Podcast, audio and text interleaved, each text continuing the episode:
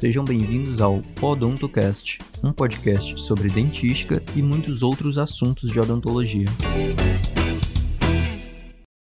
Olá a todos, aqui o professor Mário Moreira. Bem, nesse episódio a gente vai continuar conversando um pouco sobre exame radiográfico como um método auxiliar no diagnóstico de cárie. Ah, há duas questões que eu queria chamar a atenção de vocês aqui nesse nosso podcast. A primeira é, é que, embora haja outros recursos diagnósticos mais modernos, como por exemplo a transiluminação por fibra ótica, a transiluminação por fibra ótica digital, a, a medição de resistência elétrica, as radiografias digitais, a, a, emissão de laser fluorescente e outros, outros métodos, as radiografias convencionais interproximais e perapicais ainda são uh, os principais recursos auxiliares mais comuns e mais acessíveis na prática odontológica. Então, no episódio passado, eu comentei um pouco aqui com vocês sobre a pouca eficácia das radiografias eh, em identificar lesões incipientes. Mas aí depois eu achei que esse assunto merecia um pouco mais da nossa atenção e aí uh, decidi aqui uh, detalhar mais algumas coisas. Né? Então vamos lá.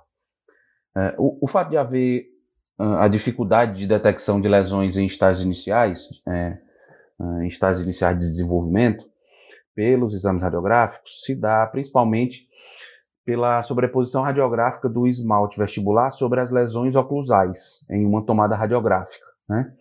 E pela sobreposição da região da própria lesão oclusal sobre o esmalte lingual, o que gera uma imagem meio confusa, né? E aí dificulta uh, o diagnóstico preciso. Então, para tentar ficar mais claro, é, tentem aí vocês imaginar como se dá a colocação das películas radiográficas nas bocas dos nossos pacientes. Né? A, a, localização das películas é sempre lingual em relação aos dentes radiografados e, portanto, tudo que está à frente da película, é, na verdade, entre a película e o feixe de raio-x, vai aparecer na imagem e poderá interferir ou não no que a gente precisa ver. Né? Tá claro para vocês? Espero que sim. É, em lesões proximais, por exemplo, também há uma sobreposição de, uh, de, imagem do esmalte dental e também ocorre a geração de uma imagem difusa sobre a região de uma possível lesão. Embora haja essa dificuldade ou limitação, pessoal, uh, esses fatores não contraindicam a realização de radiografias em caso de suspeitas de cáries oclusais ou proximais, ok?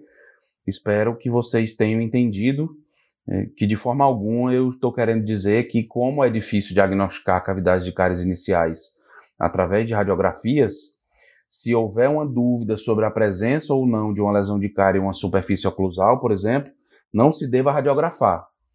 Né? Pelo contrário, é, o que eu quero dizer é que se a lesão suspeita for inicial, geralmente vai ser mais difícil de se confirmar por exame radiográfico.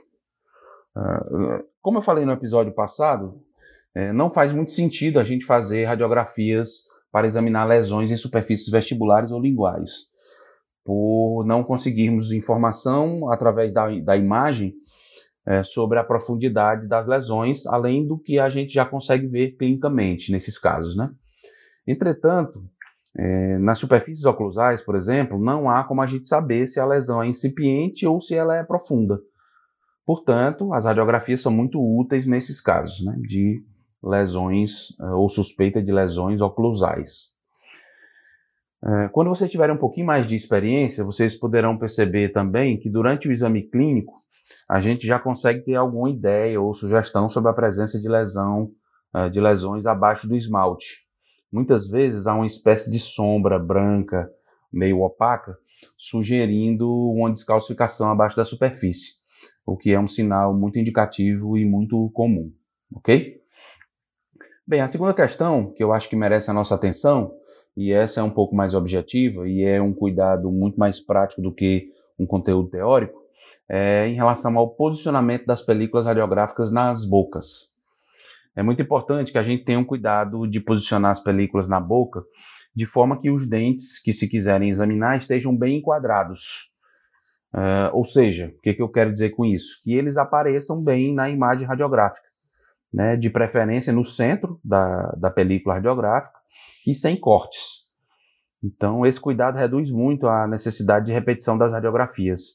É muito comum a gente perceber, por exemplo, é, ápices radiculares cortados, ou de repente aproximar de um dente em questão, onde a gente ia precisar diagnosticar é, uma cárie cortada. Então, é, isso nos gera um problema, né? E nos faz repetir radiografias né, que, se a gente tivesse tomado esse cuidado, não, uh, não haveria essa necessidade.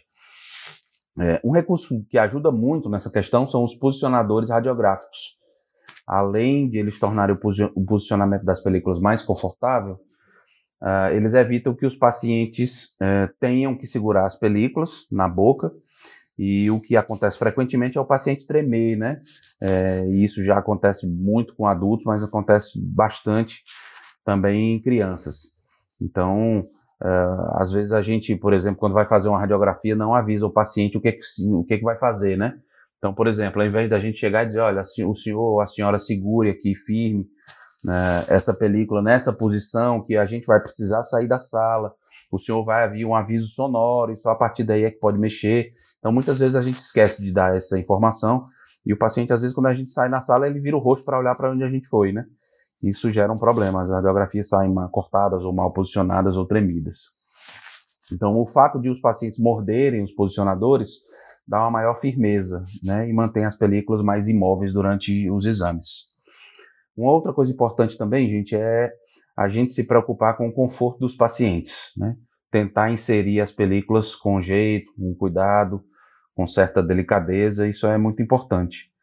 Muitos pacientes nossos têm a boca pequena ou o assoalho bucal muito raso, o que pode dificultar ou machucar durante o exame. Alguns pacientes também têm muita sensibilidade na região posterior da boca, ali na região próxima à faringe, região retromolar ou na própria língua, o que pode gerar uma sensação de ânsia de vômito. Né? Isso é desconfortável no momento em que a gente coloca a película. Então eu queria mesmo chamar atenção para esses detalhes, pessoal, porque às vezes o estudante, na intenção ali de fazer o exame todo certinho em relação ao posicionamento das películas, às vezes esquece esses cuidados. E ou acaba machucando o paciente, ou precisa repetir muitas vezes as radiografias. Isso é muito comum. Então, além de gastar muito material, há uma sobrecarga de exposição de radiação ionizante nos pacientes. Então, é importante a gente ficar atento é, para a aplicação dos conhecimentos teóricos, mas é muito importante também a gente pensar nesses cuidados práticos, ok? Então, pessoal, é, eu vou ficando por aqui, mas a gente continua conversando sobre esse assunto no próximo episódio, tá bom? É, vou tentar responder algumas perguntas que eu já recebi sobre alguns cuidados especiais. E aí eu espero que esses nossos episódios estejam ajudando vocês a se manterem ativos aí nos estudos. E aí é, eu confesso para vocês que a nossa equipe é, está trabalhando com muita dedicação para que vocês tenham acesso aos nossos conteúdos, tá bom? Então, um grande abraço a todos, continuem em casa e até o próximo episódio.